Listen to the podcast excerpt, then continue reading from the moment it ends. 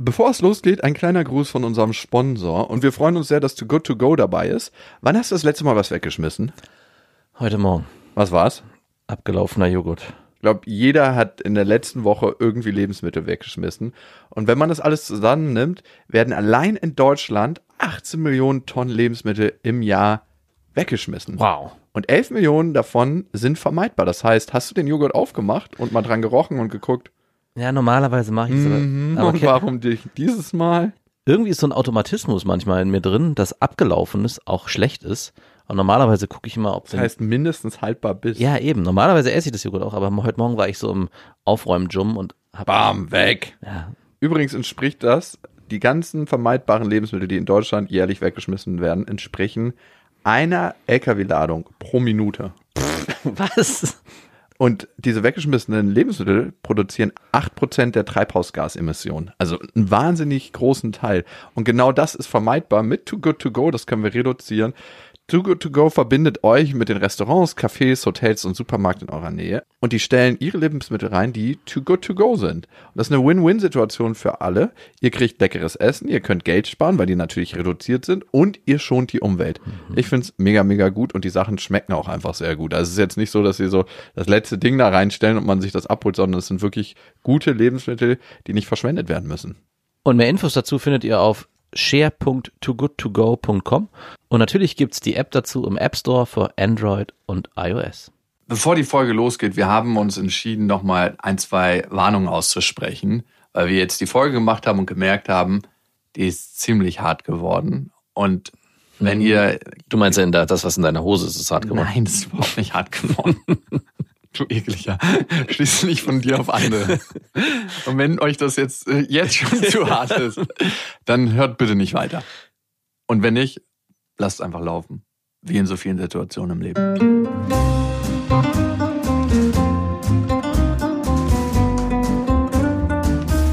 Das sind beste Freundinnen mit Max und Jakob. Schrei ich oder schrei ich nicht? Und du sagst es mir nicht und schrei aber nicht. Leg mich doch am Arsch. Der ultra ehrliche Männer-Podcast. Hallo und herzlich willkommen zu Beste Freundinnen, Hallo? euer Abführmittel für die Ohren. Wir sind heute nicht allein, Vicky ist bei uns. Hallo. Hey Vicky. Das Problem bei deinem Namen ist, der reimt sich, ne? Auf was denn? Okay. Passt aber zum Thema. Da, da bist du ehrlich gesagt nicht der Erste, der Natürlich darauf nicht. gekommen ist. In vielen Belangen. Wir wollen heute über das Thema ähm, Sorry. Ich höre jetzt auch mit den dummen Dingern. Wirst du nicht. Ja, doch, doch, doch. Ich finde das nicht respektvoll. Und wir wollen heute respektvoll über das Thema Porno reden. Geht das? Klar. Okay. Vielleicht als erstes, wir stellen mal Vicky ein bisschen vor. Du bist 27 Jahre? Ich bin schon 28. Okay, dann bist du 28. Äh, du hast mal Pornos gedreht. Machst das jetzt seit wie vielen Jahren nicht mehr? Oh, das ist eine gute Frage. Jetzt, ich habe Pornos gedreht, da war ich so 19, 20, also schon ein paar Jahre nicht mehr. Okay, seit acht Jahren nicht mehr. Tätowierst heute? Genau. Auch ziemlich gut, wie ich gehört und gesehen habe. Ein paar. Kumpels von mir und von dir sind ja tätowiert von dir. Ach, wirklich? Ja, Ah. Beide Bastis. alle ah, Bastis. beide- Alle Bastis. Wie würdest du deinen Stil beschreiben beim Tätowieren? Schwarz. Das ist ein Stil? Geil. Oh, das ist, Edding-like? Also bist du so jemand- so ein Edding-Tätowierer? Es gibt ja Leute, die, da sieht das so aus, wenn die tätowieren, als ob die mit dem Edding tätowieren. nee, also ich, ich würde sagen, dass es in sehr extrem kontrastreich realistisch ist. Also es ist jetzt nicht so fotorealistisch, aber schon in eine realistische Richtung mit, mit sehr, sehr viel Kontrast. Ah, okay. Also Gut, mit sehr vielen hellen und sehr vielen dunklen Flächen. Ja. verstanden. Kommen wir zum wichtigen Thema, darüber wollen wir heute reden. Thema Sex, Sexualität, Pornos. Beides muss, aber kann miteinander zu tun haben. Wenn du deine Sexualität heute beschreiben würdest, zu damals, inwieweit hat sich die verändert? komplett.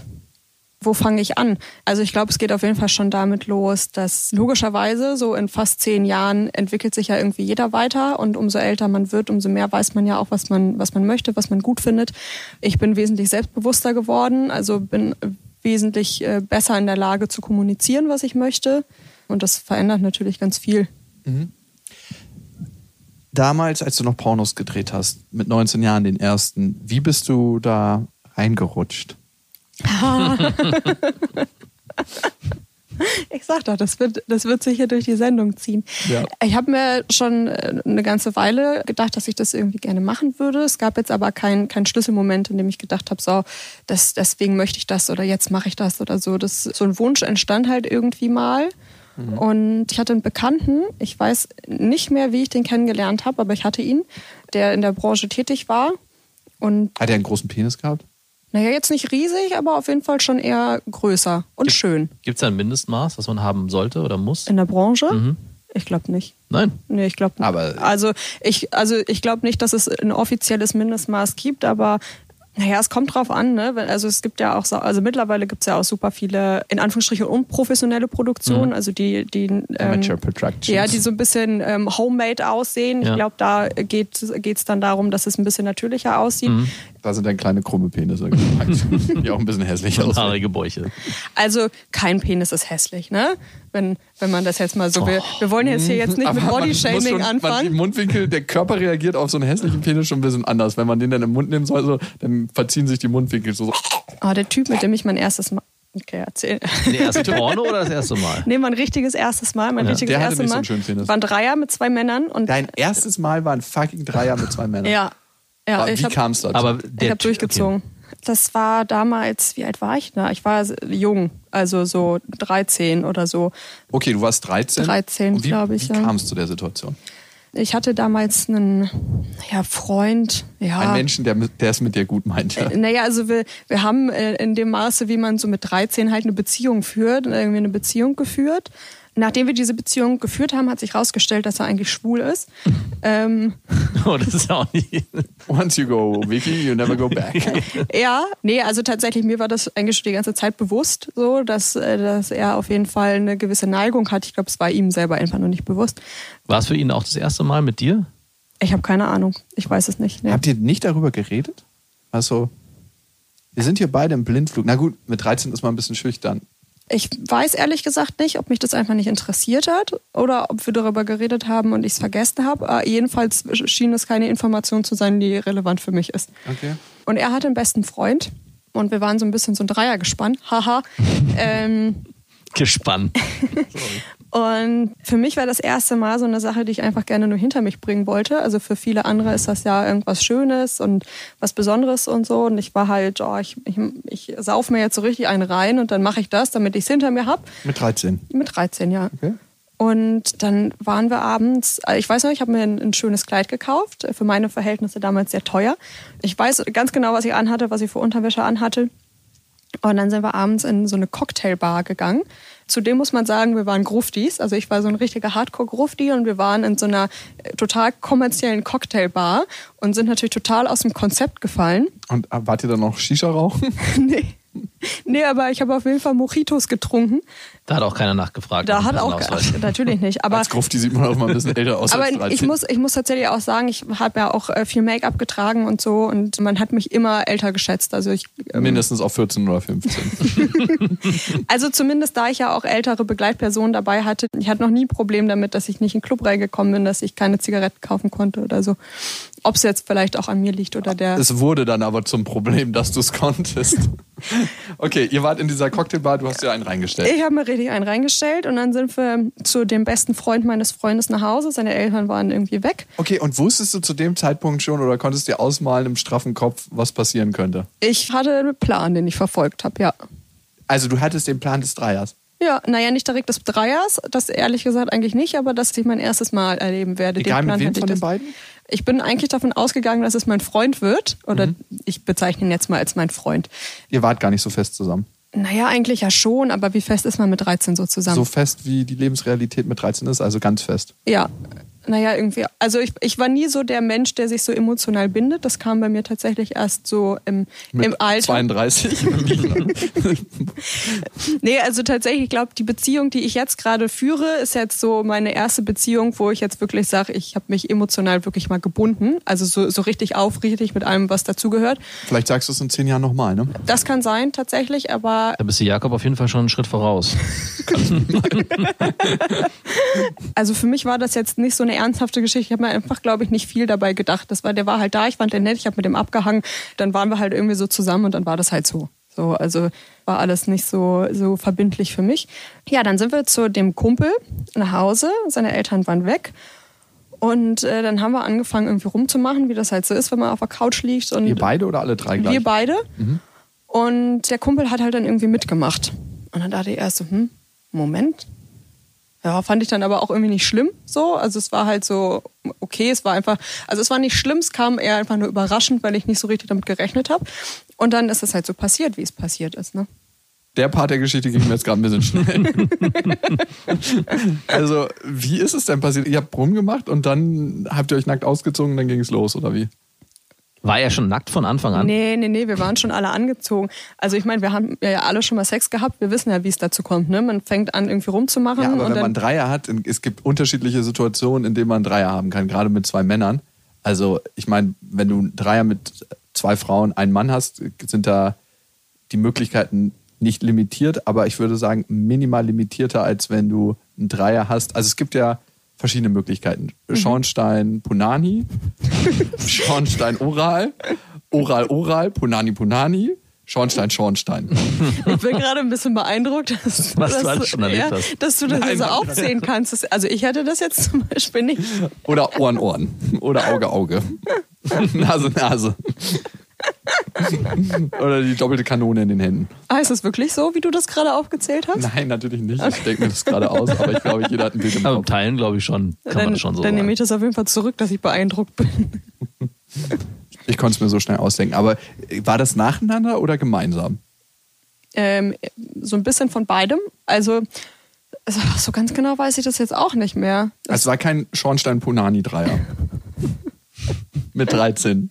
Ich habe keine Ahnung, wovon du redest, aber es, ich. Also was der Schornstein ist, das weißt du. Nee, Was könnte der Schornstein am menschlichen Körper Wo- sein? na, von oben. Wo, Ah ja, wo raucht es raus? Aus welchem Loch? aus dem Arschloch. Genau. Das ist der Schornstein. Aha, ah, Und so darum nennt man das, okay. hattest du einen Schornstein-Punani-Dreier mit 13, als du dein erstes Mal hattest. Ja, aber nicht gleichzeitig. Alter Schwede. Aber hat das keine bleibenden Spuren hinterlassen? Naja, also Das es ist hat auf jeden der Fall. härteste äh, ein Einstieg in. ein Sexleben, den ich je gehört habe. Es hat auf jeden Fall Spuren hinterlassen, jetzt nicht so richtig bleibend. Aber ich muss tatsächlich sagen, ich glaube, das Erste, was ich gedacht habe, als es dann tatsächlich dazu kam, dass Dinge irgendwo reingesteckt wurden, hm, ich hätte erwartet, dass es mehr weh tut.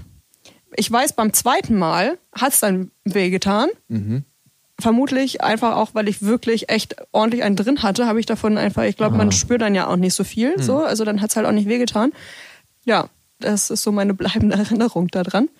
Und jetzt beschreibt ja eigentlich jeder, den man kennt, dass das erste Mal beschissen war, beziehungsweise nicht so, nicht so toll. Würdest du sagen, das erste Mal war bei dir aufgrund der Erfahrung, die du gemacht hast, besser oder schlechter? Oder würdest du generell sagen, es war gut oder auch beschissen? Naja, ich glaube, dadurch, dass ich das ja einfach nur als ich möchte was hinter mich bringen, ich möchte das jetzt gemacht haben. Also ich hatte da ja keine Erwartungshaltung dran, dass es irgendwie was Besonderes oder schön oder irgendwas werden soll. Ich wollte jetzt einfach nur wissen, was da passiert. Dementsprechend waren da ja nicht so viele Erwartungen, die zu erfüllen waren, aber die, die ich hatte, wurden erfüllt. Übererfüllt, ja, eigentlich. ja. Welche Erwartungen hattest du denn? Wie bist du da reingegangen? Naja, die Erwartung war, dass ich äh, entjungfert werde. Okay. Gab es ein bisschen mehr zu dieser Vorstellung? Weil ich Nee. erinnere mich an mein erstes Mal. Ich habe mir vorgestellt, wie könnte sich das anfühlen? Wie fühlt sich das an, wenn man dann kommt? Wie ist man danach drauf? Nee. Man sagt ja immer, wenn man ohne Erwartung an eine Sache rangeht, wird sie am besten. Aber ich weiß nicht, ob das. Naja, man könnte ja sagen, der Dreier war dann, deswegen war meine, dahin sollte meine Frage gehen, da ich das so ohne Erwartungen hingegangen bin, dachte ich, wow, ich hatte gleich beim ersten Mal einen Dreier und es hat sich auch richtig gut Ich angefühlt. glaube, ich glaube, das Ding ist dadurch, dass ich ja ähm, schon davon ausgegangen bin, dass das erste Mal sowieso scheiße wird, weil ich weiß gar nicht, ob ich überhaupt jemanden kannte zu dem Zeitpunkt, also so von meinen Freundinnen. Nee, ich glaube nicht. Ich weiß auch gar nicht, ob ich da mit irgendjemandem drüber geredet habe. Das war irgendwie nicht so, also das war so ein Ding, was ich halt mit mir selbst, also ich habe da halt so mein eigenes Ding irgendwie gemacht. Ich war, ich war nicht so das typische pubertäre Mädchen, was so mit seinen Freundinnen zusammensitzt und über Jungs redet und sich die Nägel lackiert. Ich habe irgendwie andere Sachen verfolgt. Ich habe da auch schon ganz schön lange nicht mehr drüber nachgedacht, muss ich sagen. Wenn du heute drüber nachdenkst, wie es für dich ist, als erwachsene Frau zu wissen, dein, vor deinem halben Leben, also ist jetzt quasi ein bisschen mehr als die halbe Zeit vergangen deines Lebens. What? Ja, 13 und jetzt ist sie 28, also 15 Ach so, Jahre ja. später. Dass das so für dich war, wie es gelaufen ist. Was empfindest du da? Ist in Ordnung. Würdest du das erste Mal deiner Tochter wünschen? Ähm, naja, ich meine, jeder soll das ja machen, wie er das irgendwie selber möchte. Würdest du das erste Mal deiner Tochter wünschen? wenn sie sich das so wünscht, wäre wär das in Ordnung. Also, okay, ich fasse das nochmal zusammen. Deine Tochter ist 13, lernt so einen Typen kennen, mit dem ist sie so ein bisschen zusammen. Ihr geht mit dem besten Freund in die Cocktailbar, lasst euch volllaufen. Sie hat einen Dreier für ihr erstes Mal in alle Löcher und wacht nächsten Tag auf und denkt, so scheiße, wie ich es mir vorgestellt habe, war es gar nicht. Das ist der Dreier? Also ich glaube, das Ding ist, dass ähm, kann man sich ja jetzt auch vielleicht schon ein bisschen denken, dass Sex für mich halt irgendwie einen anderen Stellenwert oder eine andere Bedeutung hat als vermutlich für die meisten anderen. Die meisten in dem Alter, da ist das halt irgendwie was Besonderes, was Aufregendes oder auch für, für viele jetzt. Also klar haben Leute in meinem Alter One-Night-Stands und so Geschichten, aber trotzdem ist, ist es für viele ja auch irgendwie was Intimes und also für mich kann Sex auch intim sein, definitiv. Aber ich glaube, ich habe da so ein bisschen anderen Bezug zu, einfach was das angeht. Und den hatte ich damals auch schon. Also es war für mich halt einfach eine Sache, die ich hinter mich bringen wollte, die ich machen wollte. Aber das war nicht schlimm. Also so, wenn man sagt, ich will was hinter mich bringen, dann hört sich das so an, wie ich muss zum Zahnarzt gehen, kriege eine Wurzelbehandlung. Das war halt einfach nur. Ähm, ich habe mir halt gedacht, weißt du, wenn man aus jedem ersten Mal so ein Riesendrama macht, so, dann ist das Leben ja ganz schön anstrengend. Hast du das Gefühl, du hast da selber auf dich genügend aufgepasst? Weil manchmal ist es ja so, wenn man einem selber egal ist ein Stück weit und das habe ich in den Zwischentönen rausgehört und ich weiß nicht, du musst sagen, ob das stimmt oder nicht, dass man gar nicht auf sich so aufpasst, wie man es eigentlich selber für sich braucht. Und manchmal bemerkt man das erst später. Ich kenne das von mir. Äh, Ich habe mein erstes Mal nicht als was Schlimmes empfunden, also mir ging es damit nicht schlecht. Oder zumindest erinnere ich mich nicht, bis heute nicht daran, dass es mir damit schlecht ging. Und daher ist es okay, wäre das jetzt was, wo ich gesagt oder im Nachhinein gesagt hätte, oh, ich hätte mir ein anderes erstes Mal gewünscht, dann hätte ich da definitiv besser auf mich aufpassen müssen. Aber das ist schon in Ordnung. Also immerhin war das jemand oder zwei Personen, die ich ja gerne hatte, die mir jetzt ja auch nichts irgendwie getan haben, was ich nicht wollte. Also das waren zwei ganz nette Typen. Ja, die, super nett. ja, gut, bis auf das Alter. Aber ansonsten ist es so, die haben mich gut behandelt, die waren nett. Das waren welche, die ich kannte, die haben mich nicht dazu gedrängt. Das war meine Entscheidung. Die haben mir nicht wehgetan, die haben nichts gemacht, was ich irgendwie nicht wollte. Dementsprechend, sagen wir mal, den Umständen entsprechend, ist es doch eigentlich gut verlaufen. Also ich, ich glaube, dass ich in dieser Situation auch an ganz wen anders hätte geraten können. Ja, auf der einen Seite schon. Und ich frage mich, wenn du diesen sexuellen Akt nicht eingegangen wärst, rotzhagelvoll, wie du warst, was wäre dann passiert? Ne? Wären das zwei Dudes gewesen, die gesagt hätten, ja, okay, gehen wir jetzt ins Nachbarzimmer und holen uns gegenseitig einen runter oder was? Es ist ja nicht das erste Mal gewesen, dass ich mit denen zusammen mir einen reingestellt habe. Ich Ah, gehe okay. gehe davon aus, also ich kannte die ja schon ein paar Monate. Ich weiß nicht wie lange, aber mit 13 fühlen sich ja drei Monate schon wirklich sehr lang an. Mhm. Aber ich kannte die schon so. Also es ist jetzt nicht so, dass es ja irgendwie. Der Vater fragt in mir gerade die ganze Naja, und du hast es ja selber auch initiiert. Ja, ja, Also, genau. Also ich, es war nicht so, dass, dass da von den beiden irgendwas Ja. kam, sondern ich war auf jeden Fall diejenige, die darauf, ich will nicht sagen gepocht hat. Klar liegt denn so eine Stimmung im Raum, Ja. so. Jeder kennt es, wenn, wenn alle Beteiligten wissen, was jetzt passiert, ohne dass man darüber gesprochen hat. Aber äh, es ging definitiv von mir aus, ja. Ja, jetzt hattest du gerade noch gesagt, dass Sex für dich einen anderen Stellenwert hat, generell, als vielleicht für andere, die One-Night-Stands haben und so. Was meintest du damit? One-Night-Stands? Naja, also dadurch, dass ich, ich weiß gar nicht, ob das schon vor, vor den Pornos war oder danach, aber wie beschreibe ich das denn? Also ich glaube, für mich ist Sex auf jeden Fall nicht so eine intime Geschichte wie für viele Leute. Ich habe da einfach so ein bisschen weniger Emotion zu als andere. Für mich ist es ein emotionsloseres Thema. Okay. So. Also das heißt, du kannst mit jemandem schlafen und es ist eigentlich nicht so wichtig, dass da vorher was gewesen ist, wenn du darauf selber Lust hast. Also ich glaube, jetzt könnte ich das nicht mehr mittlerweile, aber ich konnte das eine ganze Zeit lang. Ja, Ah, okay. also äh, musst du ja auch irgendwie, wenn du Pornos drehst, Klar. ne? Aber, ja, Aber auch unabhängig davon war ich definitiv auch in der Lage, mich einfach mit irgendwem zu treffen und Sex zu haben, ohne dass ich irgendeine emotionale Bindung zu der Person habe oder die auch irgendwie nur attraktiv finde oder so. Wie hat sich deine Sexualität von da aus dann entwickelt? Bist du mit vielen Männern in Kontakt gekommen, mit wenig Männern? Im Verhältnis, was würdest du sagen? Nach meinem ersten Mal, Ja. Bis du zu dem Zeitpunkt angelangt bist, ich drehe jetzt Pornos. Schon viele, ja. Also Was ich meine, was. Zahlen? Oh, das kann ich gar nicht sagen. Pro Jahr. So ungefähr, wenn du es mal Ohne Scheiß, müsstest. ich, ich habe keine Ahnung. Ganz grob. Über 100, unter 100? Auf jeden Fall über 100. Über 500, unter 500? Ich habe keine Ahnung. du weißt nicht, ob du mit mehr oder weniger als 500 Männern geschlafen hast. Nee. Wow.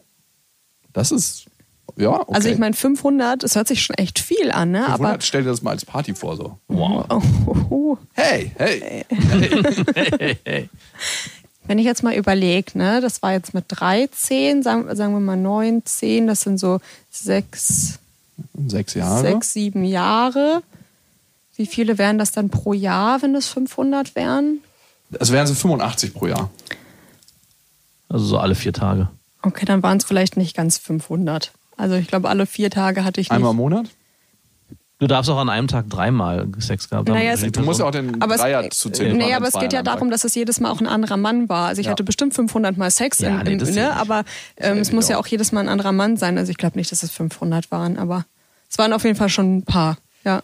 Wie hat sich denn das immer ergeben? Also, Ich glaube, ich bin einfach immer in so Situationen geraten. du hast diese Situation gesucht oder du bist in diese Situation geraten?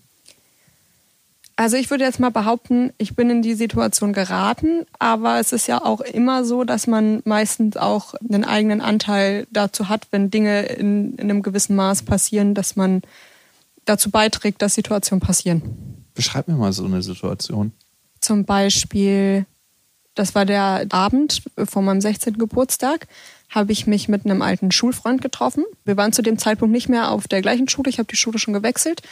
Und den kannte ich schon ein paar Jahre, der war zwei Klassen über mir und man hat sich schon öfter irgendwie auf Partys getroffen oder so im Freundeskreis, ne, wie man das so macht. Und da war nie irgendwas. Ich fand ihn zwar immer gut, so, aber da war nie irgendwas, was auch eher daran lag, dass er nicht so das Interesse an mir hatte, glaube ich. Er hat sich nie ergeben, ist nie irgendwas passiert. An dem Abend haben wir uns zum Essen getroffen und danach hat er vorgeschlagen, zu ihm zu gehen. Da hat er irgendwie nur zwei, drei Straßen weiter gewohnt vom Restaurant. Und dann waren wir da. Und wie das dann halt irgendwie so ist, hat sich das halt entwickelt. So, also wie halt sowas passiert. Ne? Man kommt sich näher, man sitzt zusammen auf dem Sofa und dann macht man auf einmal miteinander rum. Hast du das initiiert oder er? Ich würde behaupten, dass es mehr von ihm ausgegangen ist. Und war das generell meistens so, dass die Männer, mit denen du dann so Zeit verbracht hast, dass das von denen ausgegangen ist oder ist es auch mal von dir ausgegangen? Oder im Verhältnis mehr von dir ausgegangen als von den Männern? Also ich glaube, dass ich schon was dazu beigetragen habe, dass es zu dieser Situation dann gekommen ist. Aber in der Situation, in der es dann dazu gekommen ist, glaube ich, ist es mehr von den Männern ausgegangen. Also ich glaube, ich war schon immer ein Mensch, ich habe halt äh, gerne geflirtet, ich habe gerne irgendwie mal so ein bisschen Grenzen ausgetestet und geguckt, wie weit es so geht. Das mache ich jetzt auch immer noch gerne. Und dann war ich in der Situation und grundsätzlich hat man ja immer das Recht, einfach zu sagen, nee, ich habe es mir gerade anders überlegt, ich möchte nicht mehr. Und da war dann aber die Situation, dass ich das nicht getan habe, Warum nicht? weil ich dachte, dass ich selber schuld daran bin. Also weil ich jetzt Erwartungen geweckt habe und jetzt steht ihm ja auch zu, dass ich das erfülle. Hm. Wow. Das ist ein krasser Glaubenssatz, ne? Ich habe das damals gar nicht als so drastisch gesehen. Also ich glaube, ich habe das damals generell nicht so rational sehen können, wie ich das jetzt tue. Ich, vielleicht auch emotional wäre das ganz gut dazu, Ja. Bezug zu nehmen. Also nicht nur rational. Ja, ja, aber bewerten. ich glaube, mir war halt generell einfach nicht bewusst, dass ich mit dem Mann schlafe, weil ich Angst habe, Nein zu sagen oder weil ich denke, ich darf das nicht, sondern es war halt einfach so. Also manchmal tut man ja Sachen und ist sich gar nicht bewusst, warum das so Zeit. ist. Genau. Ja. Hat dir das ein angenehmes Gefühl bereitet, der Sex? Es war nicht schlimm, so, aber ich hatte in diesem Zeitraum nicht einen einzigen Orgasmus. Also gut war es anscheinend auch nicht. Ja, ich würde das ein bisschen trennen wollen. Nur weil man einen Orgasmus hat. Ja, also man stimmt. kann auch guten Sex haben, ohne Definitiv. einen Orgasmus zu haben. Hatte ich auch schon mal. Definitiv. Ähm, Aber aber hatte ich in der Zeit, in dem Zeitraum aber auch nicht. Also ich würde sagen, dass ich generell so ziemlich äh, nichts empfunden habe währenddessen. Ah. Also weder körperlich noch emotional. und trotzdem muss es ja in irgendeiner Weise dir ein Gefühl vermittelt haben. Mhm. Ich schlafe mit einem Mann und das ist irgendwas, was es mir gibt vielleicht auch. Also was hat es dir gegeben, außer dass du das Gefühl hattest, du bist jetzt in der Schuld von dem Mhm. Mann, darum muss ich mit ihm schlafen, weil ich irgendwie geflirtet habe. Was für ein Gefühl gibt dir das, wenn ein Mann dich damals sexuell attraktiv gefühlt hat? Mm, Ich habe mich menschlich aufgewertet gefühlt. Also gar nicht jetzt so rein vom Äußerlichen, dass ich dachte, oh, man muss sich heiß sein, dass die irgendwie alle mit mir ins Bett wollen, sondern ich war der Meinung, was mir zu dem Zeitpunkt leider oder natürlich auch nicht bewusst war, dass mein Wert, wenn man das so formulieren kann, als Mensch davon abhängt. Ob dich ein Mann sexuell attraktiv findet oder nicht. Ob ich äh, sexuell leistungsfähig bin oder eine, eine gute Performance abliefer. Okay, woran liegt das? Das weiß ich nicht. Also für mich war das schon immer so. Also es gab nie so einen Punkt, wo ich gesagt habe, okay, oder jetzt auch im Nachhinein mich daran ähm, erinnert habe, da ging das los. Ich glaube, ich bin einfach so aufgewachsen. Also irg irgendwas muss in meiner Kindheit passiert sein, dass mir dieses Gefühl mitgegeben wurde. Kannst du dich daran noch erinnern? Nee. Also könnte es auch Missbrauch in deiner Kindheit gewesen sein? Ja, durchaus, ja. Aber daran kannst du dich nicht erinnern konkret. Das ist, by the way, gar nicht so ungewöhnlich. Ne? Also es kann sein, dass du Missbrauch in der Kindheit erfahren hast ne? und dich heute nicht daran erinnern kannst, weil dein System das weggeregelt hat, damit du als Gesamtwesen nicht kollabierst. Ne? Das macht unser System so. Wir haben ja ein relativ ausgeklügeltes System. Wir denken immer so, what the fuck, was treibt äh, unsere Psyche für Spielchen mit uns und so.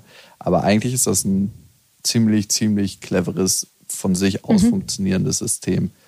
Und irgendwann kann es sein, wenn du ein Schlüsselerlebnis hast, muss aber auch nicht, dass diese Situation wieder hochkommt oder diese Situation. Kann auch sein, dass du einfach nicht missbraucht worden bist.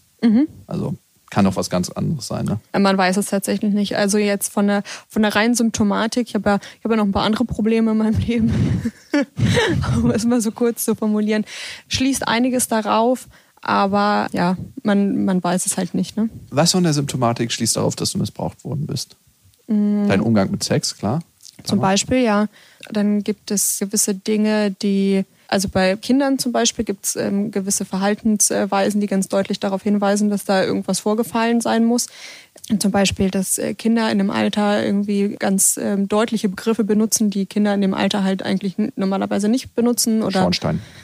Zum Beispiel. zum Ja. Beispiel. Oder kleine Kinder zeichnen ja oft, Mhm. wenn sie malen, ihre Familie oder ihren Papa, ihre Mama einfach nur mit so Strichmännchen. Ich habe halt Mit Genitalien gezeichnet. mit sehr ausgeprägten Genitalien zum Und Beispiel. großen? Ja, Krass. Ja, sehr großen. Ja. Ich habe nie Genitalmännchen gezeichnet. Das machen normale Kinder auch nicht. Nee. Ah, okay, krass. Und also es gibt so gewisse Dinge, die darauf halt hindeuten, aber ja. Kinder sind ja immer noch normal, die wurden nur missbraucht dann. Wow. Ja, krass zu hören irgendwie für mich. Also, Hat sich das denn bei dir dann auch im Alter, also bevor wir zu diesen Pornos kommen, wenn du jetzt im Alter 20, 22, 23, 24 Beziehungen geführt hast, oder das, hattest du das Anstreben, Beziehungen zu führen, also wirklich mit Partnern auch längerfristig zusammen zu sein, oder war das für dich eigentlich was, was du gar nicht wolltest? Ich hatte ja diesen Freund vorher, von dem ich erzählt habe, aber das war so die erste Beziehung, die ich auch wirklich als Beziehung bezeichnen würde. Die habe ich geführt, die wollte ich auch führen. Ja, also ich hatte das schon, bevor ich Pornos gedreht habe. Und bist du dann, ja, oder auch danach, und bist du dann in den Konflikt geraten, dass du mit denen zwar, also ich stelle mir das so vor, wenn du mit denen zusammen bist und für dich Sex aber gar nicht so eine wichtige Rolle spielt, in Anführungszeichen, dass man damit auch zeigt, ich bin mit dem Partner verbunden oder ich, wir machen das in einer monogamen Beziehung, was ja nicht unbedingt sein muss, aber dass du dann auch vielleicht kein Problem damit gehabt hast, mit anderen Männern zu schlafen in der Beziehung. Oder war das immer, war das für dich kein Thema? Also in dieser Beziehung, ich glaube, es war die erste Beziehung, die ich ähm, geführt habe, außer meiner Beziehung jetzt, in der ich wirklich treu war. Also ich habe alle meine Partner, die ich danach hatte, betrogen. Ich hoffe, die hören das jetzt nicht. Shoutouts gehen raus an deine Raus, raus an die. Partner. Bei ihm war das tatsächlich nicht so. Ähm, das war auch ein ganz, ganz toller Typ, muss man sagen. Mit dem habe ich auch noch, also nicht viel, aber wir stehen noch in Kontakt gelegentlich. Ähm, Na, kleiner Spaß. Das passiert halt einfach so. ähm, Getrunken, Mojitos und dann. naja, nee, und also da war ich treu. Und die anderen Zwei Jahre. hast du aber dann schon betrogen? Danach Genau. ich, also die, die Männer, die ich da, also ich und hatte. war das für dich betrügen oder war das so, naja, es ist, passiert halt einfach. Also für dich, dadurch, dass Sex, also ich stelle mir, ich komme jetzt aus meinem naiven Blick Mhm. und sage, für mich ist äh, Sex eigentlich was, was zwei ein Pärchen Mhm. zusammen macht und man geht aus diesem Setting nicht ra- heraus und man verspricht sich sozusagen Mhm. auch in gewisser Form zueinander.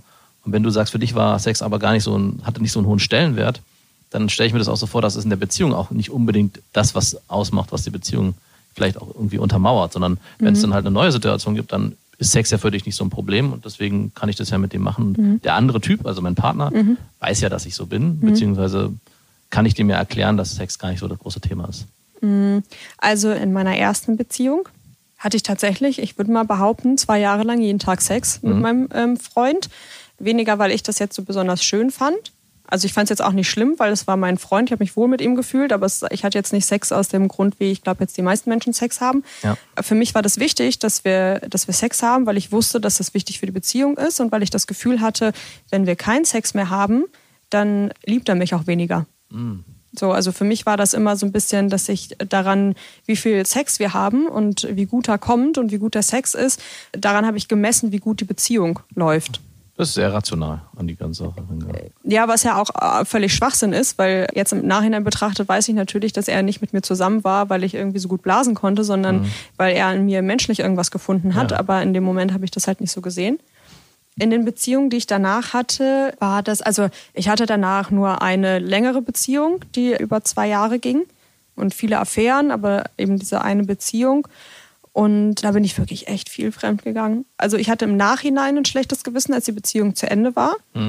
Aber währenddessen, ich empfinde das halt nicht, ähm, oder ich habe es halt nicht als, als so schlimm empfunden. So, weil es ist ja nur Sex. So, das, Du hast ihm keinen Stellenwert ich, beigemessen. ich konnte nicht nachvollziehen, dass es ähm, für meinen Partner schlimm Ja, wäre. genau, das oder war- jetzt so schlimm. Das so. hatte ich mir, so hatte ich es auch. Du, was ich gerade denke, wie oft hast du Sex auf Augenhöhe gehabt?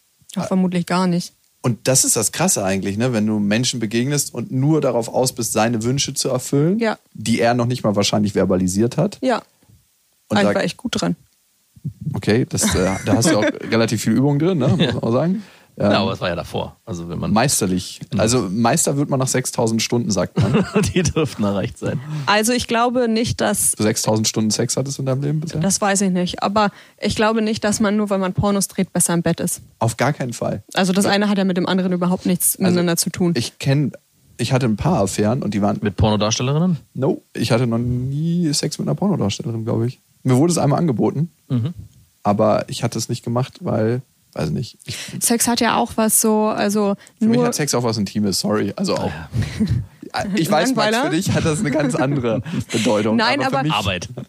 Nee, aber ich war also selbst für Menschen, die jetzt irgendwie, also unabhängig vom Bezug zur Sex, ob man jetzt Sex hat, weil man die Person mag oder einfach nur, weil man seinen Trieben nachgehen möchte, empfindet jeder ja auch was anderes als gut. So, der eine mag es halt auf eine gewisse Art und Weise und der andere mag es halt vielleicht anders. Und ich würde jetzt mal behaupten, dass auch jeder so ein bisschen, wie er zum Beispiel bläst, also jeder oder auch wie Männer lecken oder so, jeder hat ja irgendwie so seine eigene Technik und seinen eigenen Stil und manche mögen das und manche mögen das halt nicht und ich glaube, bei Sex geht es nicht darum, also ich glaube nicht, dass man sagen kann, der oder die ist gut im Bett, sondern entweder funktioniert das, was beide halt so machen miteinander oder es funktioniert halt nicht. So. und wie jemand bläst, zeig mir, wie du bläst und ich sag dir, wer du bist. Also ich glaube, dass es definitiv, würde ich jetzt mal so aus meinem Erfahrungsschatz sagen, gewisse Dinge gibt, die Männer halt gut finden, so oder die die meisten halt gut finden, aber trotzdem ist es ja irgendwie was Individuelles. Ja.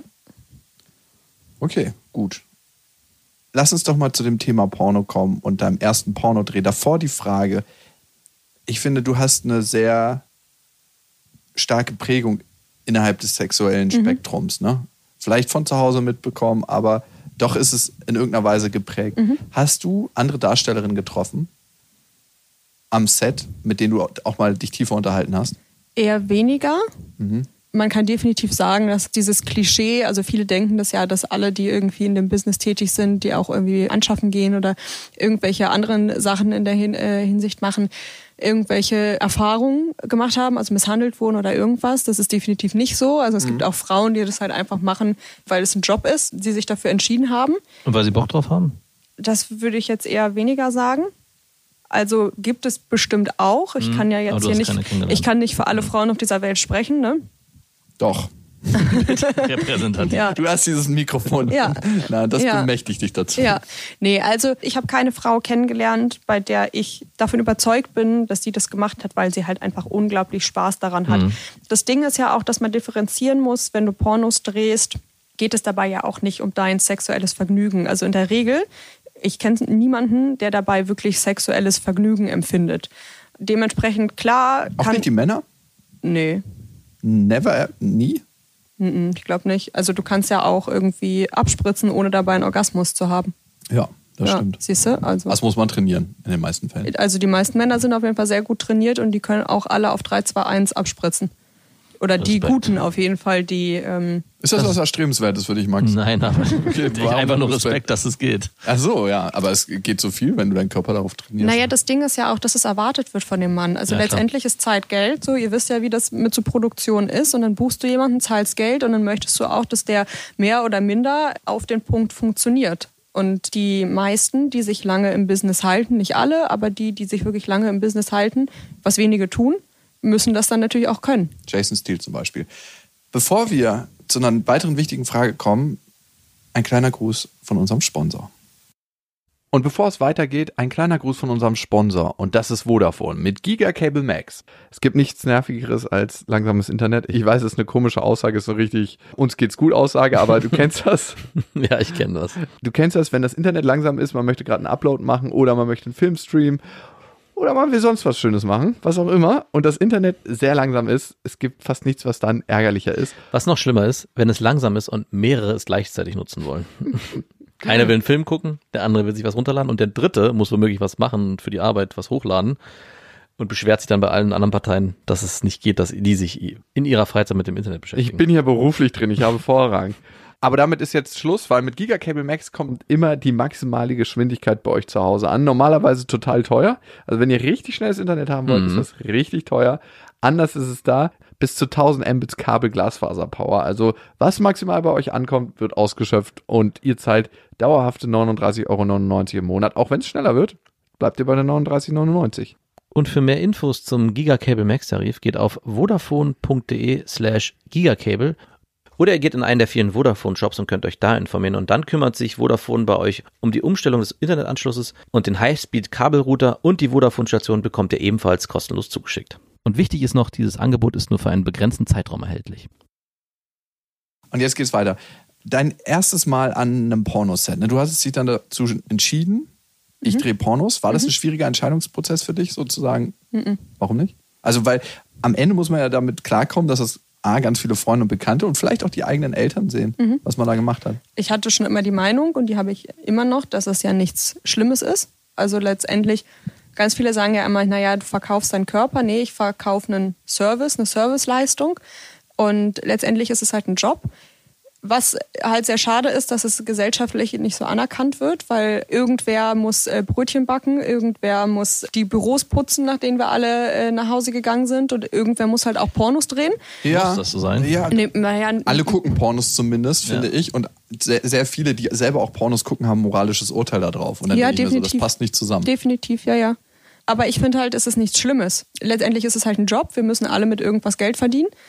Und wenn sich jemand eben dafür entscheidet, weil das eine Tätigkeit ist, die er gut kann, es hört sich jetzt irgendwie blöd an, es geht ja nicht darum, irgendwie gut ficken zu können, aber du musst schon gewisse Dinge können und eine gewisse Ausstrahlung und Präsenz und so weiter haben, damit du auf so einem Porno so aussiehst, wie man das halt möchte. Ne? Also wenn du irgendeine Modebranche oder eine Modefirma sich ein Model sucht äh, für irgendeine Klamottenkampagne, dann musst du ja auch eine gewisse Ausstrahlung, eine gewisse Präsenz und irgendwas haben, was das rüber, also was das Produkt rüberbringt. So ist es bei Pornos genauso. Ja, also ich sehe schon, dass man ein Stück weit seinen Körper verkauft, aber das sehe ich allgemein. Also auch ein Fußballprofi, wenn du den mal nach Ja. ähm, seiner Spielzeit gesehen hast, so einen 35 Jahre alten Fußballprofi, die meisten, die ich zumindest gesehen habe, sobald die vom Platz runtergehen, gehen die, als ob die 65 Jahre alt sind, weil Ist die so. über Jahre Leistungssport betrieben Ja. haben, schnell gestoppt sind und die Knochen sind einfach durch. Also ich habe es bei ein paar Fußballprofis ganz äh, hautnah erlebt. Ich war mit denen zusammen und dachte mir so, wow, auf irgendeine Art und Weise, zwar für sehr, sehr viel Geld, verkaufst du deinen Körper. Ja. Andere verkaufen ihren Geist, andere verkaufen ihre Seele, andere, also in irgendeiner Weise ist es immer ein Austausch. Die Frage ist, wie nachhaltig sind die Spuren, die sowas hinterlässt? Wie nachhaltig kannst du das auch mit deinen inneren Werten verknüpfen? Und wenn du das gut kannst für dich, dann ist es auch völlig in Ordnung, finde ich. Also Ich fand es zum Beispiel schlimmer, ich habe, bevor ich Pornos gedreht habe, auch in der Gastro gearbeitet und allem, also was man halt so macht, ne, wenn man jung ist.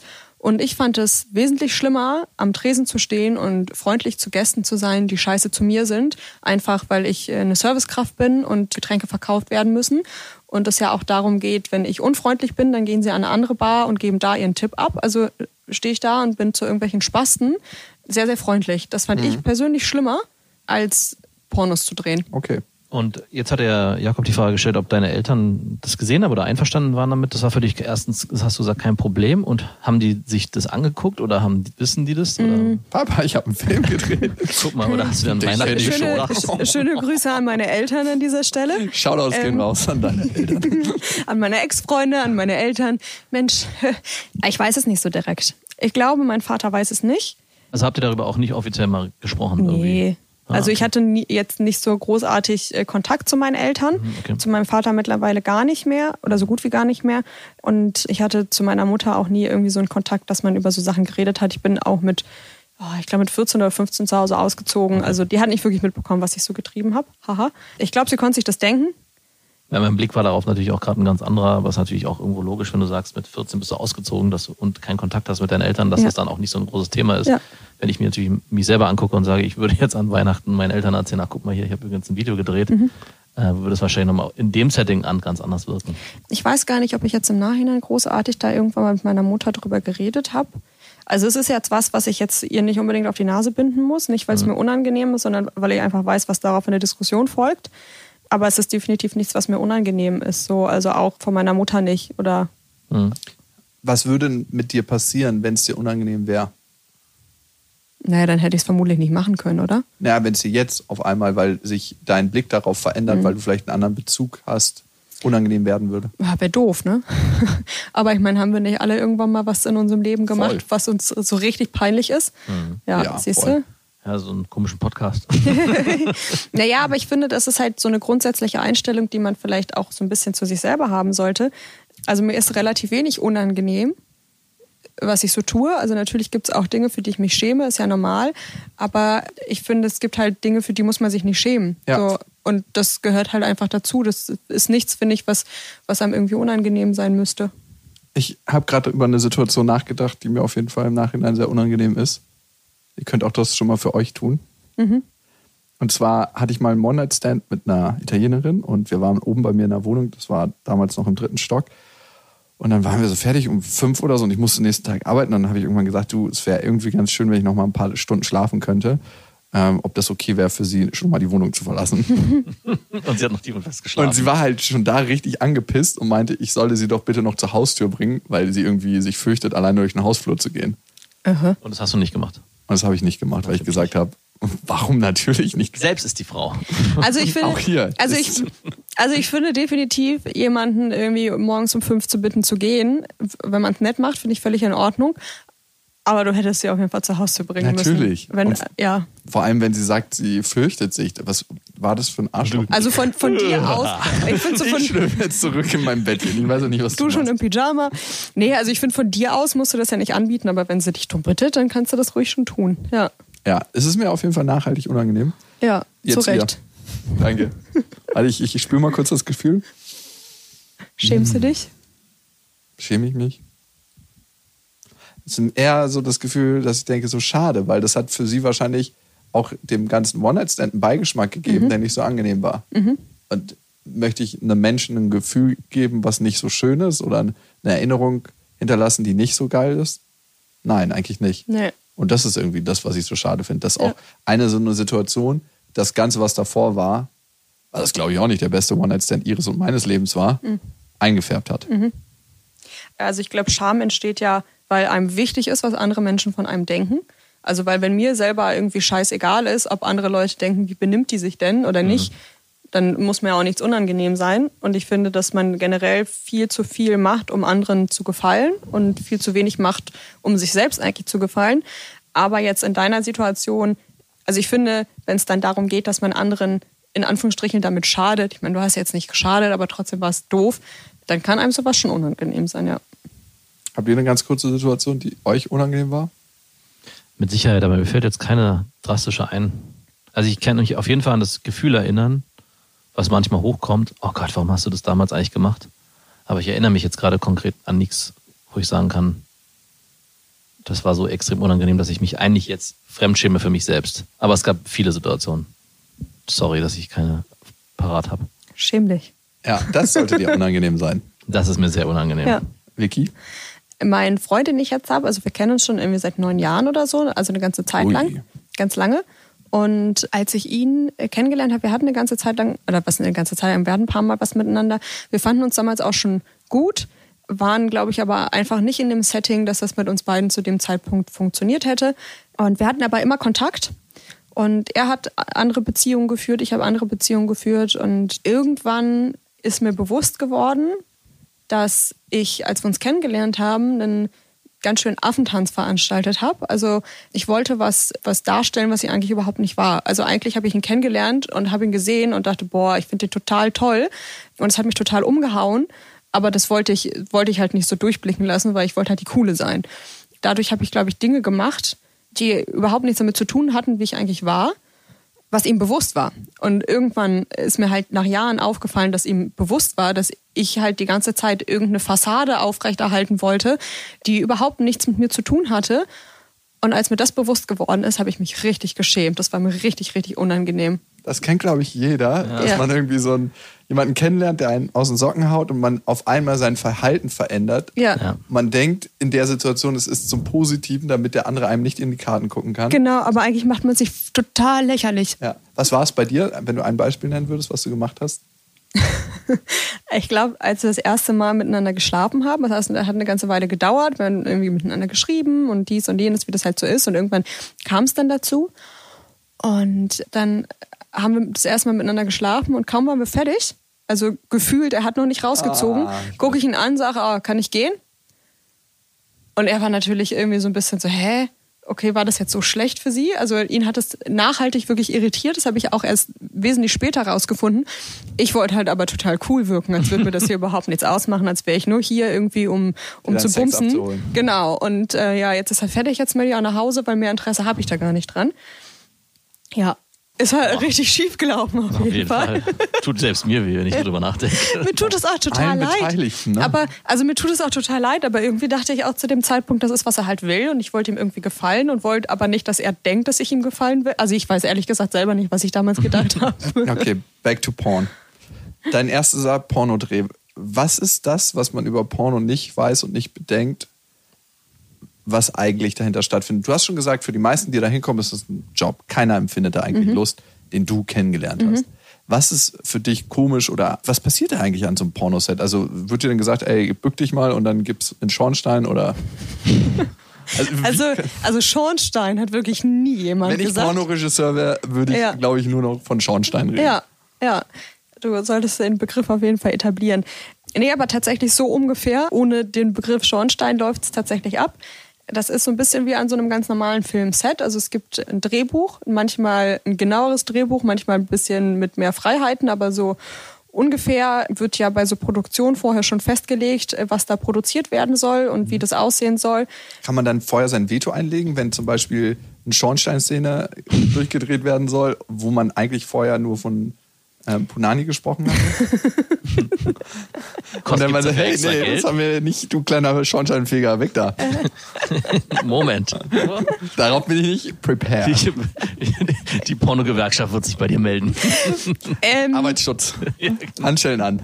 Also wie immer geht es bei solchen Geschichten ja ums Geld und bevor du irgendwas unterschrieben hast, kannst du auf jeden Fall dein Veto einlegen. Nachdem du irgendwas unterschrieben hast, Ist der Schornstein offen. Naja, die Sache ist halt so, das hört sich jetzt irgendwie ein bisschen radikal an, aber du solltest dich schon vorher darüber informieren, was du da unterschreibst, weil das hast du ja auch bei, ne, wie ich schon sagte, bei allen anderen äh, Produktionen auch. Stell dir vor, du lädst dir hier einen Gast ein, hast schon alles irgendwie geplant, äh, Leute sind bezahlt, Aufnahmen, Studio, kostet ja alles Zeit und Geld. Und dann kommt dir halt jemand hin und sagt, du, ich, ich habe mir jetzt eigentlich gedacht, vielleicht möchte ich da doch nicht so drüber reden. Dann ist es so. Ist natürlich so, aber ist doch, ist doch auch irgendwie doof. Ja, So. zum Beispiel in meinem beruflichen Schaffen ist es dann immer so, weil ich hab, arbeite ja in ähnlichen Kontexten, nicht im Pornobereich, Mhm. aber dass ich dann sage, ey, wenn jemand keinen Bock hat, mit seiner Geschichte in irgendeiner Weise zu arbeiten, Mhm. Ist es für mich völlig in Ordnung. Gut, aber bei so einem Pornoset musst du dir ja auch vorstellen, da wird ein Kameramann Ja. bezahlt, da werden Lichtmänner bezahlt, wird da ein gibt's günstiges Hotel Tonmänner. gebucht oder ein, so, ein, so ein Pool. Also tatsächlich ist es mal, also es gibt natürlich solche und solche Ja, ja, Produktionen. war ein Klischee. ich glaube, du findest alles so, Hm. also vom billigen Hotel bis hin zu teuren Hotels. Es kommt natürlich auch Und so ein bisschen Luxusvillen, ne? alles. Es kommt natürlich auch so ein bisschen auf deinen eigenen Wert an. Airbnb, man kommt so in hast. seine Wohnung zurück. Warum ist alles so klebrig hier, verdammt? Ich Warum weiß, ist die Wand ich muss auch sagen, ich habe keine Ahnung. Äh. ich habe auch keine Ahnung, wie das jetzt heutzutage ist. Also ich glaube, in den letzten acht Jahren hat sich bestimmt auch einiges geändert. Safe. Aber damals die Sachen, die ich auf jeden Fall gemacht habe, da steht ein ganzes Team hinter und ja auch nicht nur zwei, drei Leute, sondern irgendwie so zehn oder 15, was alles sehr, sehr viel Geld ist. Und dann kommt da halt jemand hin und man hat gewisse Vorstellungen und die Person sagt dann, "Hm, nee, habe ich mir gerade anders überlegt. Das machst du halt nicht, weil A, muss man sich sowas vorher überlegen, B, hast du einen Vertrag unterschrieben und C, ist es ja auch so, dass du ja auch für zukünftige Produktion gebucht werden möchtest. Und wenn halt ein Regisseur irgendwie sagt, hier, die hat sich geweigert oder es gab Stress oder ich weiß nicht was, dann wird das nächste Mal halt einfach eine andere gebucht. Es gibt genügend, die den Job machen, ne? Ja, das ist problematisch. Was gibt's denn für so einen Dreh? Also erstmal rein Punani-Sex. Rein Punani-Sex. So Ähm, ungefähr. Also auch da ist, glaube ich, preislich ähm, alles möglich. Was hast du gekriegt so? Ich Was hab- hast du für deinen ersten Dreh bekommen? Ach, so, also ich, ich, so ganz genau weiß ich das nicht mehr, aber ich hatte damals so ein Startkapital, ich glaube bei dem ersten, Hast du einen Agenten? nee, natürlich nicht. Gibt bestimmt Leute, die das, die das machen, aber ähm, so tief in dem Business war ich nicht drin. So tief hast du nicht drin gesteckt. Ich glaube, das waren so 800 Euro oder so und dann hast du für gewisse Dinge, die du halt zusätzlich als Schornsteini? zum Beispiel Was hast hat das du, nochmal on top gegeben? Oh, das weiß ich gar nicht. 300, so genau. 400? Also ich weiß, ich das Einzige, was ich mir wirklich gemerkt habe, war, du konntest in dem Vertrag, war, wurde angekreuzt, Mhm. hier, was du zusätzlich machst. Mit, also eine, so eine Preisliste gab es quasi. Ohne Kondom gab es 400 Euro extra. Hast du es angekreuzt oder nicht? Nee, nee. Ah, Du hast immer mit. Ja. Also Blowjob habe ich ohne gemacht, aber ansonsten, ja. Blowjob ohne Kondom gab es, glaube ich, 200 Euro extra. Wo man sich auch anstecken kann, mit sexuell übertragbaren Mhm. Ja. Krankheiten, mal am Rande bemerkt. Auch Was, schon. was auf jeden Fall auch eine totale Katastrophe ist, finde ich gerade in so einem Porno-Business, dass man mit solchen Dingen, also ich glaube, es gibt genügend, die das Geld nötig haben und das machen. Oder wo dann auch jeder Porno sieht ohne Kondom schöner aus, klar. Und das wird auch, ich weiß nicht, wie es jetzt ist, aber damals äh, die Sachen, die ich gemacht habe, es war nicht so gerne gesehen, wenn man auf dem Kondom bestanden hat. Und wurden keine Tests gemacht? Also musste man keinen gültigen Tests auf sexuell übertragbare Infektionen nachweisen? Also ich musste es nicht damals. Alter, wie fahrlässig. Ich weiß gar nicht, ob es damals wirklich schon so war. Ob es die Tests gab? Ich Nee, nee, nee, nee, also Test schon, aber ich glaube mittlerweile ist es so, ich weiß nicht, wie es in der Branche ist, aber wenn du als Prostituierte arbeitest, brauchst du ja so einen Hurenpass. Heißen die wirklich so oder ist, entstammt das wie Schornstein aus deiner Fantasie? Nee, also ich, also man, so, ähm, Umgangssprachlich wird das so umgangssprachlich sagt man das UGS, so. Hurenpass. Das weiß ich tatsächlich meinen gar nicht mehr.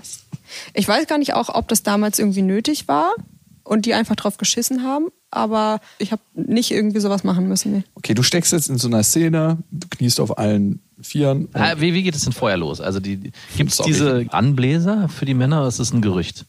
Nee. Die gibt es nicht. Okay, das Nee. ist schon mal meine erste Das ist ja Frage. also nicht in, also- in, nicht in Deutschland vielleicht so. häufig. Also ganz ehrlich, wenn du es nicht schaffst, selbstständig einen Hart zu hochzubekommen, werden, ja, was ja auch in dem Moment einfach dein Arbeitswerkzeug ist, dann hast du halt einen falschen Job. Arbeitswerkzeug. Naja, ist doch, also das ist so, es hört sich halt alles so Gut, ist so, als ob ein Boxer ohne Hände ankommt. Ne? ja. Ja, naja, oder das ist halt so, ja, ich möchte singen, aber eigentlich bin ich stumm. So, also weißt du, wenn das nicht funktioniert, dann ist es halt nicht der richtige Job.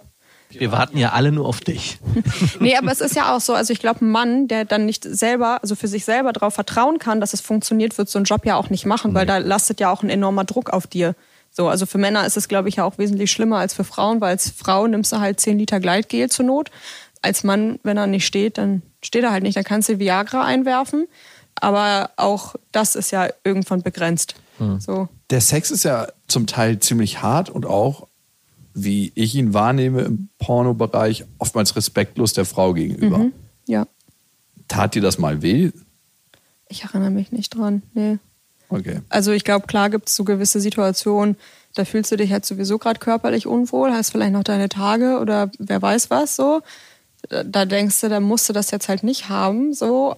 Aber ja, ist ja in jedem anderen Job halt auch, ne? Aber du gehst, wenn du deine Tage hast, zu einem Pornodreh? Na klar.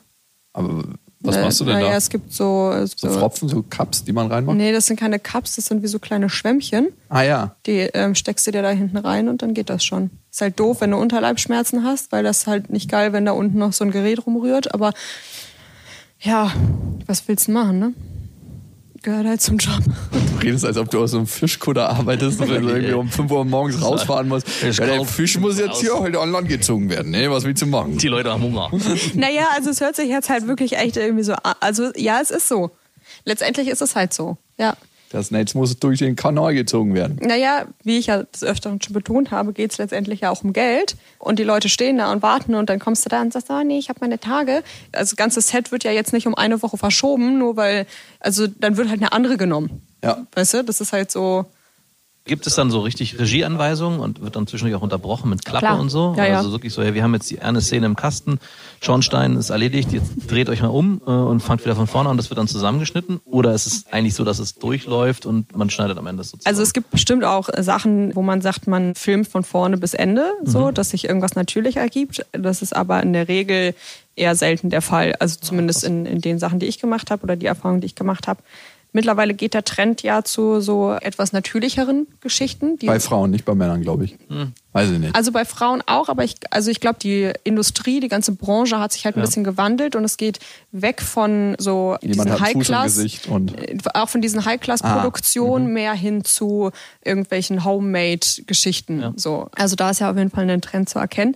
Aber es ist definitiv natürlich so, wie wenn du so eine Produktion hast, auch wie wenn du einfach nur einen ganz normalen Film drehst, dass ähm, gewisse Szenen nicht so funktionieren, wie sie funktionieren sollten. Oder vielleicht hast du gerade den Bauch nicht eingezogen oder du guckst halt irgendwie blöd oder du hast halt irgendwie eine Wimper im Gesicht oder was weiß ich.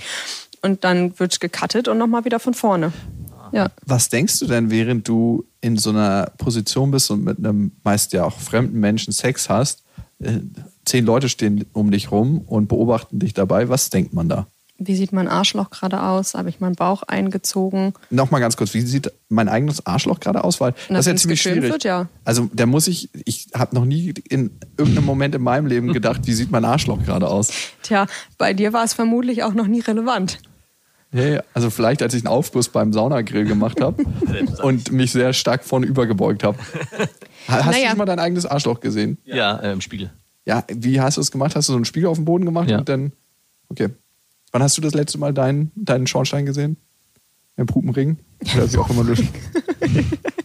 Oh, das weiß ich gar nicht. Also ich, mittlerweile ist das nicht mehr so ein Ding in meinem Leben. Ne? Ich, also mittlerweile, ich glaube, als es tätowiert wurde, habe ich mir das das letzte Mal so richtig angeguckt. Du hast einen tätowierten Schornstein. Ja, Also wie weit gehen die denn da rein? Der letzte Nadelstich ist wirklich so.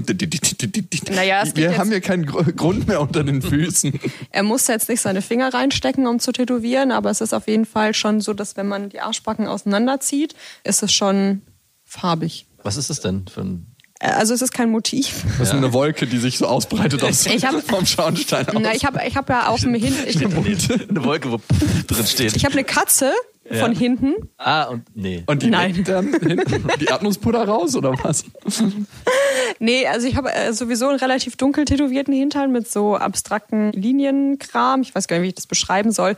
Und dadurch, dass äh, man da relativ viel dunkle, schwarze Schattierung drauf hat, ziehen die sich halt einfach so rein, weil Ah. das Wie sieht doch könntest du im halt Spiegel erkennen, ob du dein Po richtig abgewischt hast? Nur visuell. gar nicht vermutlich. naja gut, das Tattoo ist ja mehr so blau-schwarz und mein Kaki ist halt mehr so braun. Okay, gut. Also ich glaube schon, aber ich meine, wie oft guckt man in den Spiegel, nachdem man auf der Toilette war? Also machst du das? Nee, ehrlich siehst gesagt du? nicht. Aber ich habe damit auf jeden Fall ein Thema. Ich muss immer ein BD benutzen.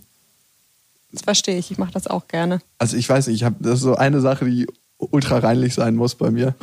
Ich weiß nicht, ob ich aus der Phase rausgekommen bin jedes Mal, aber es ist für mich ein Krampf, äh, kein BD zu haben. Das ist was sehr Positives. Also ich zwar als Frau, es gibt bestimmt auch Frauen, die da nicht so Wert drauf legen, aber es ist auf jeden Fall eine sehr Und rauchender Schornstein, wenn man beim Blowy ist und denkt so. Nichts, was mir noch nicht passiert wäre. man muss ja dann auch durch die Nase atmen. Naja, weißt du, weißt du, das Ding ist ja auch, also ich meine, selbst wenn du selbst wenn du einen Mann hast, Wegrachen, Drachen. Männer werden halt auch nur zwölf und wachsen danach, ne? Ja, verstehe. Und zu, zurück zu ernsteren Themen, Pornos. unser Konzept verstanden. Wir sind auch schon ganz schön lang, also wir müssen ähm, das hier mal ein bisschen Wir beschleunigen. müssen mal zum Ende kommen. Genauso Ja. läuft es nämlich bei Pornos auch. Wie lange geht denn so ein Dreh? Also so ein Set? Insgesamt. Ja, so, Insgesamt. wir gucken 40 Minuten Porno und ich möchte zum Schluss noch mal einen kurzen Talk über meine Meinung zu Pornos halten. Also wir sind jetzt bei 40 Minuten Porno. Wie lange muss man dafür drehen? Mm, Es kommt natürlich darauf an, wie gut sowas klappt. Ne? Mhm. So ein bis zwei Tage What? geht das schon. Wow. Ich dachte so vielleicht vier Stunden. Ich hätte gedacht zweieinhalb. Naja, es kommt halt natürlich so ein bisschen drauf an, was du da halt produzieren möchtest. Ne? Und dann kommt es auf die Darsteller an, aber man muss ja auch Pausen zwischendurch machen und so weiter und so fort. Und Szenen werden des Öfteren gedreht. Das kann, also wenn man irgendwas möchte, was nicht besonders aufwendig ist, dann ähm, geht das natürlich ein bisschen schneller. Die meisten Sachen sind ja aber ein bisschen aufwendiger, dass irgendwelche äh, verrückten Dinge gemacht werden sollen, die kein normaler Mensch oder die wenigsten normalen Menschen vermutlich privat machen. Dann dauert das halt so ein bisschen länger, ne? Und in den Drehpausen redet man denn ganz normal miteinander? Ja. Und befummelt einem der andere dann Nee. auch? Das wäre auch komisch, ne? Das wäre komisch, ja. Weil das eine ist ja Arbeit und das andere halt dann nicht. Aber man spielt sich ja auch mal als äh, Fußballprofi in der Freizeit einen Ball zu. Ich habe in meiner Freizeit auch Sex, aber halt nicht unbedingt mit meinem. Aber in der Kabine wird auch nicht mehr Fußball Nee, gespielt. eben. ey, Doch, die kicken sich auch Sachen hin und her. Ja, ja, ja. Safe. Safe. Ja, aber das, also, nee. Hey, du meintest vorhin, das ist vergleichbar, oder meinte ich das? Du meinst das? Irgendwer Okay. hier meinte das. Nee, also eigentlich passiert sowas nicht. Es ist eher, also mit dem, mit dem Drehpartner passiert es nicht. Natürlich hast du halt irgendwie äh, immer Leute am Set, die irgendwas zu sagen haben und die ihre Position halt auch versuchen auszunutzen. Beschreib Das das, bitte mal natürlich. genauer. Beschreib das bitte mal genauer. Also ich zum Glück, ich hatte nie irgendwie die Situation. Ich glaube aber auch, dass ich jemand bin, das ist jetzt ein bisschen verrückt, nachdem ich von meiner meinen Sexerfahrungen erzählt habe vor dem Pornodreh, aber ähm, Kannst dich gut abgrenzen, ich, ich kann ganz gut sagen, Alter, nee, also ich ich glaube, ich habe eine Ausstrahlung und ein gewisses Auftreten, das, also mir ist sowas halt nicht passiert. So, also ich, ich glaube, mit mir macht man sowas nicht, hoffentlich. Oder zumindest in diesem Kontext nicht. Aber ich habe auf jeden Fall schon von anderen gehört, dass es Regisseure, schwieriges Wort, gab oder eben andere, die irgendwas an dem Set zu sagen hatten oder in der Branche zu sagen hatten. der Setrunner. Ja. Zum Beispiel, die, naja, die halt so ein bisschen mit dem Vorwand wie, naja, hier komm, wenn du mir einen bläst, dann bringe ich dich groß raus, so ungefähr. Ja, okay. ne? Also was man ja auch in anderen Branchen hat, gibt es da natürlich auch. Die Harvey Weinsteins des, der Pornobranche. Ja. Wow. Unangenehm, wenn Männer Ja. ihre Machtposition oder Menschen im Allgemeinen ihre Machtposition ausnutzen. Definitiv, ja. Du hattest jetzt so einen Zweitagesdreh, ihr habt Akrobatik betrieben, seid durch alle Positionen durchgegangen und auch tiefenmäßig überall durchgegangen. Wie fühlt man sich nach so einem Dreh? Ist schon anstrengend, ne? Beschreib mal körperlich, seelisch und geistig. Ist seelisch und geistig nicht das Gleiche. Geistig ist eher für mich das Kognitive, dass man das anfängt zu bewerten und dann gibt es so ein tieferes Gefühl, so eine Art, wenn man so richtig in sich reinhorcht, was kommt für eine Emotion hoch, das ist das Seelische. Also ich glaube, so emotional passiert da nicht viel, weil es ist halt ein Job. Das kann sich niemand, der es nicht selber gemacht hat, nicht vorstellen. Es ist halt wirklich einfach ein Job und in, in dem Moment, wo du den Dreh hast, empfindest du das auch nicht als ich habe Sex. So, ähm, das wird als eine körperliche Leistung empfunden. Also mir ging es zumindest so, ne? ich kann ja wie immer nicht für alle sprechen. Also es fühlt sich nicht weder emotional noch körperlich fühlt es sich wie Sex an. Aber es ist natürlich sau anstrengend. So, also weil äh, wenn du halt einen Tag oder zwei Tage halt durchbummst so und die ganze Zeit damit beschäftigt bist, darauf zu achten, dass du eine gute Körperhaltung hast, eine, eine Körperspannung. Du hast ja auch meistens eine Körperhaltung, die völlig unnatürlich ist. Also so wie ich das in den Pornos gemacht habe, habe ich nicht ein einziges Mal in meinem Privatleben Sex gehabt. Also weder von der Art und Weise, Gut, es liegt vielleicht auch daran, dass ich privat halt auf andere Sachen stehe, aber ich glaube, ich habe nie in meinem Privatleben eine Körperhaltung eingenommen, die ich beim, beim Pornodreh eingenommen habe, außer ich wollte explizit irgendein gewisses Bild erzeugen oder so. Aber wenn ich jetzt mit meinem blau-schwarz silhouetten Schornstein mal präsentieren. naja, ich meine, wenn du, wenn du weißt, du hast einen Typ, der steht halt auf gewisse Sachen, dann machst du das dem zuliebe. Mhm. Ist das Aber naja, hast du nicht mal für eine Frau, die du gerne mochtest, mal was gemacht, wo du gesagt hast, das, das ist jetzt was, was ich vielleicht selber. Oberarm angespannt. Nee, aber macht man das, also es muss ja auch nichts Schlimmes sein. So, man, Müll manchmal. runtergebracht habe ich mal. das mache ich überhaupt nicht gerne. Nein, Quatsch, aber ich weiß, was du meinst, klar. So, also manchmal macht man doch so Sachen, weißt du, und wenn du halt irgendwie einen Typen hast, wo der jetzt weiß, der steht drauf, wenn du einen gewissen Gesichtsausdruck oder eine gewisse Körperhaltung beim Blowjob hast, dann machst du das halt mal. So ist ja, also wenn das für mich sich nicht schlimm anfühlt, dann mache ich das halt. Aber jetzt so mit meinem Freund zum Beispiel nehme ich jetzt nicht so eine Körperhaltung an, wenn wir Sex haben. Also das ähm, Und das Gefühl, was bleibt, wenn du das gemacht hast? anstrengender Arbeitstag. Das, Gef das ist nur Anstrengung. Ja. Also klar ist es so. Hallo? Suchen Sie irgendwas? Ja, ich, ich, ich suche meine Emotionen. Die sind irgendwo auf dem Weg verloren gegangen. Können Sie mir helfen? Nee, aber das ist, also, also ich glaube, ich bin sehr emotionaler Glaube Mensch. ich auch. Ich glaube auch, du bist aber sehr emotional. das ist halt in dem Moment A, ein Ort, an dem Emotionen, ich will nicht sagen falsch sind, aber du bist halt professionell so, da machst du das halt. Und natürlich, wenn es Dreh, also manchmal gibt's halt schönere äh, Drehs und manchmal gibt's halt welche, wo du denkst, boah, ich möchte ja einmal nur fertig werden. Genauso wie jeder andere Arbeitstage hat, wo er sagt, boah, heute ist einfach richtig beschissen, ich will nur nach Hause. So ist es halt auch. Und manchmal gibt's Tage, wo man abends dann nach Hause kommt oder wann immer man dann halt nach Hause kommt und sich denkt, auch Mensch, das war schön heute oder das hat gut funktioniert oder man hat eine Leistung gebracht oder ein Endprodukt oder was auch immer, wo man zufrieden mit ist. Und manchmal gibt's halt Tage, wo man denkt, so, okay, gut, das äh, hätte jetzt halt nicht sein müssen oder es fand es jetzt selbst nicht in Or gut, also in Ordnung, aber nicht gut oder ne, also ich glaube, das kann man sich nicht vorstellen, wenn man es nicht selbst gemacht hat, aber es ist äh, tatsächlich eine relativ rationale Angelegenheit. Würdest du es heute wieder tun oder falls nicht, warum nicht? Also ich glaube, ich würde nicht ähm, explizit Pornos drehen, aus dem Grund, ich glaube, weil ich es einfach auch nicht mehr könnte. Ich habe jetzt ewig Therapie gemacht und habe mich ja auch irgendwie selber weiterentwickelt. Dann habe ich diese Beziehung und Was meinst du damit nicht mehr können? Hast du einen anderen emotionalen Bezug dazu bekommen? Also ich glaube, ich brauche mittlerweile auf jeden Fall schon ein gewisses Gefühl zu der Person, um, um Sex mit ihr zu haben. Also ich muss jetzt nicht verliebt sein, aber irgendeine Anziehung oder eine Sympathie oder irgendwas muss auf jeden Fall vorhanden Und sein. die Anziehung Geld ist nicht groß genug mehr. Nee. Also Gott sei Dank verdiene ich mit meinem Job ja jetzt auch genügend. Aber Geld war auch nie so das Thema. Also Geld hat für mich irgendwie nie so eine Rolle gespielt. Es Halt, also für mich ist Geld halt nur Geld, so wie Sex halt auch nur Sex war. Und er, was eine Rolle gespielt hat, war das Gefühl, als Mensch wahrgenommen zu werden oder das Gefühl, ich bin was, wenn ich mit jemandem Sex Ja. habe. genau. Und das hat sich dann übertragen auch in die Pornowelt für dich. Ja, also für mich war das halt so ein bisschen so das, das Ultimative, okay, da sind Männer, die zahlen halt auch noch Geld dafür. Ja. So. Und Also das, die, die dann zugucken am Ende. genau. Mhm. Und die, ja. die dich ausgewählt haben. Genau. Und ja. Ah, okay. Ach so, ja, klar. wie ist mit der Bestätigung von Frauen? Was gibt die dir? Also mittlerweile ist es auf jeden Fall anders. Mittlerweile kann ich sehr, sehr viel Bestätigung draus ziehen. Ich bin mittlerweile ja auch durchaus in der Lage, meine Bestätigung aus anderen Dingen zu holen und habe gelernt, dass mein Wert als Mensch von anderen Sachen abhängt. Mir ist es zum Beispiel wesentlich wichtiger, dass ich von mir behaupten kann, ich bin ehrlicher Mensch, bin aufrichtig, ich bin zuverlässig und nicht, dass ich gut blasen kann. Das ist jetzt halt so eine, ich will nicht sagen, dass es mir egal ist, aber es ist, ähm, hat auf jeden Fall keine, keine große Rolle mehr in meinem Leben. Jetzt habe ich den Faden verloren. Macht nichts. Ich glaube, dann war in dem Punkt alles gesagt. Eine letzte Frage noch. Wenn du nicht du wärst und jemand Fremdes erzählt dir deine Geschichte und du hörst die, welche Emotion würde da bei dir bleiben?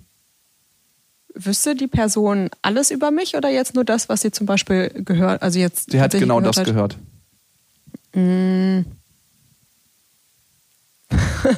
Ah, Das ist schwierig zu sagen. Ich glaube, dass es generell für Menschen schwierig ist, mit sowas umzugehen. Also ich, ich glaube, dass das gemischte Gefühle wären. Auf jeden Fall wäre ich jetzt außenstehend und würde es hören. Ich glaube, für die meisten ist es schwierig, Dinge emotional neutral zu beurteilen, wenn sie Sachen nicht verstehen. Also Dinge, die die, die meisten selber von sich aus nicht verstehen, sind halt meistens gleich irgendwie eher was Negatives. Ich glaube, es fällt generell den meisten Leuten einfach schwer, sich so ein bisschen neutral auf Sachen einzulassen oder zu sagen, hey, okay, ich kann es selber nicht verstehen, ich kann es für mich selbst nicht vorstellen, aber vielleicht ist halt jemand anderes cool damit. So.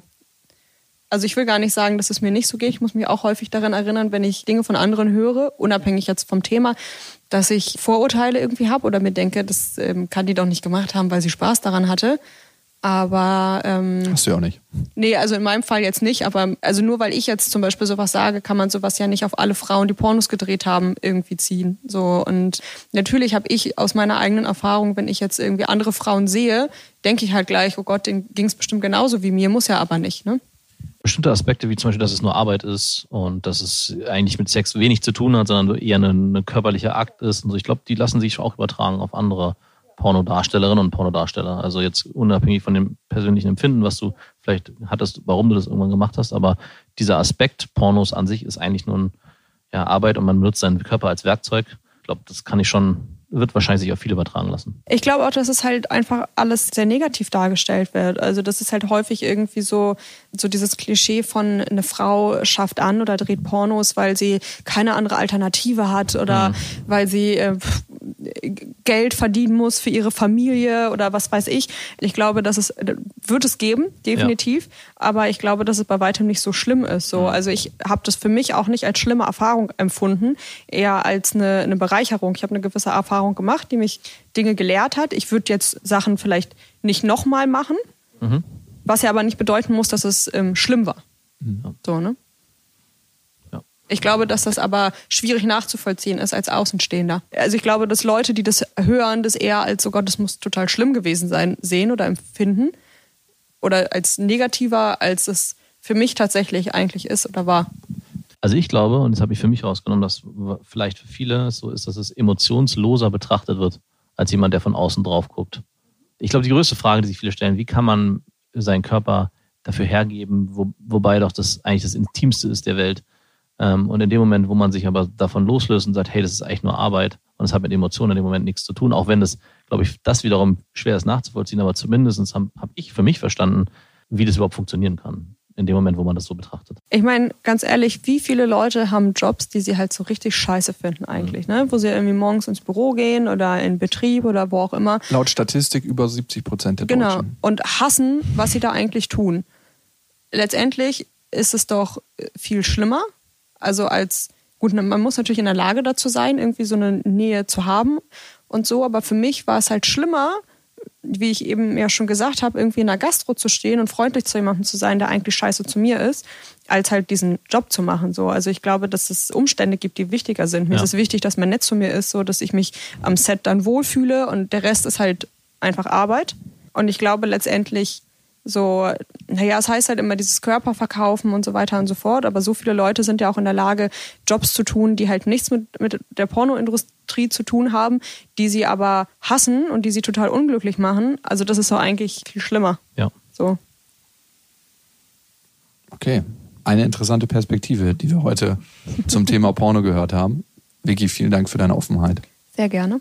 Vielen Dank. Und egal, wo ihr auch gerade seid. Und heute keine Pornos mehr, Jungs, falls uns überhaupt Männer da draußen zuhören. Bis dahin, wir wünschen euch was. Alter Schwede. Wow.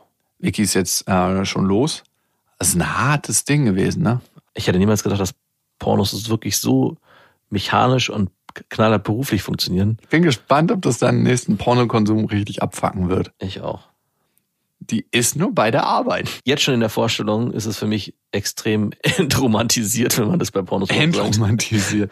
Dass Pornos wirklich nur Arbeit sind und die Frauen und Männer das eigentlich nicht ansatzweise genießen, nimmt mir so ein bisschen auch jetzt schon den Spaß überhaupt, das zu konsumieren. Diese knallharten Hardcore-Pornos sind eine Objektivierung von Personen, von Männern und Frauen und eine Loslösung der Menschlichkeit. Und ey, das heute nochmal so zu erfahren. Aus meiner Sicht ist Vicky auch noch ein Stück weit losgelöst von sich selber und von ihren Emotionen. Darum kann sie das auch alles so erzählen. Hm. Weil sie gar nicht in Verbindung gegangen ist mit all dem, was ihr widerfahren ist oder was sie erlebt hat in ihrem Leben. Ja. Wird, glaube ich, ein schmerzlicher Prozess werden, wenn sie das tut. Ja. Und damit aus dieser heiteren und munteren Folge macht's gut. Bis zum nächsten Mal. Das waren Beste Freundinnen mit Max und Jakob. Jetzt auf iTunes, Spotify, Soundcloud, dieser YouTube und in deinen schmutzigen Gedanken.